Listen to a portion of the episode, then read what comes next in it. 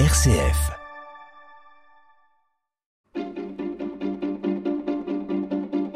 L'agenda des régions, les idées sorties des radios RCF.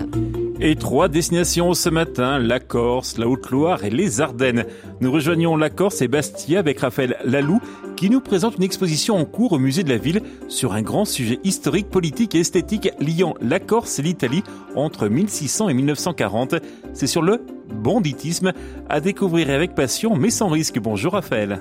Bonjour et bienvenue tous en prison à Bastia dans une ancienne forteresse. C'est le musée de la ville qui présente cette année une exposition superbe, Banditi, banditisme et brigandage, Corse et Italie, une large promenade, un panorama au long cours pour découvrir un phénomène majeur, le banditisme et le brigandage dans l'histoire, définir ce phénomène pour montrer aussi la manière dont on a lutté contre ce banditisme et puis toute une portée mythique, une richesse patrimoniale et des prêts publics et privés de Corse, de France, d'Italie, de Suisse et de Slovénie. C'est un parcours long que propose de découvrir jusqu'au 18 décembre autour du banditisme le pertinent musée de Bastia. Raphaël Lalou, RCF Corsica. Nous partons maintenant pour le sud de l'Auvergne en compagnie de Stéphane Longin une idée de sortie culturelle sur les hauteurs de la Haute-Loire. Bonjour Stéphane.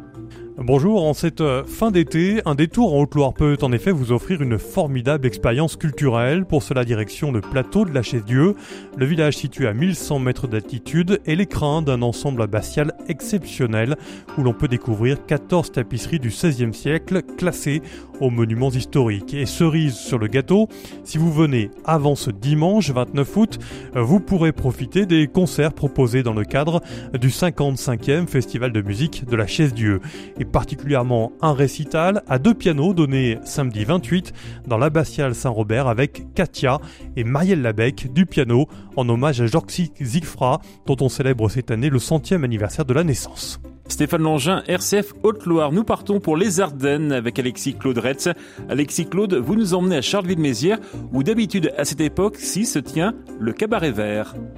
Oui, mais pas cette saison. Avec les incertitudes liées à la Covid-19, les organisateurs de l'éco-festival ont revu leur formule. C'est donc Phase B qui a vu le jour. Une revisite du cabaret vert en un lieu culturel éphémère ouvert 6 jours sur 7 durant 5 semaines sur le site de la Massérienne à Charleville. Au programme concerts, conférences, débats, cinéma, afterwork, expo, rendez-vous citoyens aussi, food and drinks bien sûr.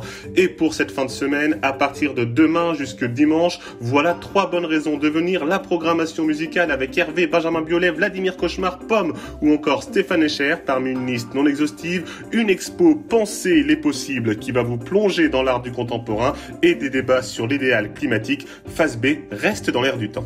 Alexis Claude Retz, RCF Reims-Ardennes pour l'agenda des régions. Dans 5 minutes sur RCF, il sera 8 heures. Nous ferons un nouveau point sur l'actualité en compagnie de Florence Go. Belle journée à toutes et à tous. Bonne fête à tous les Louis, puisqu'aujourd'hui, 25 août, nous fêtons Saint-Louis.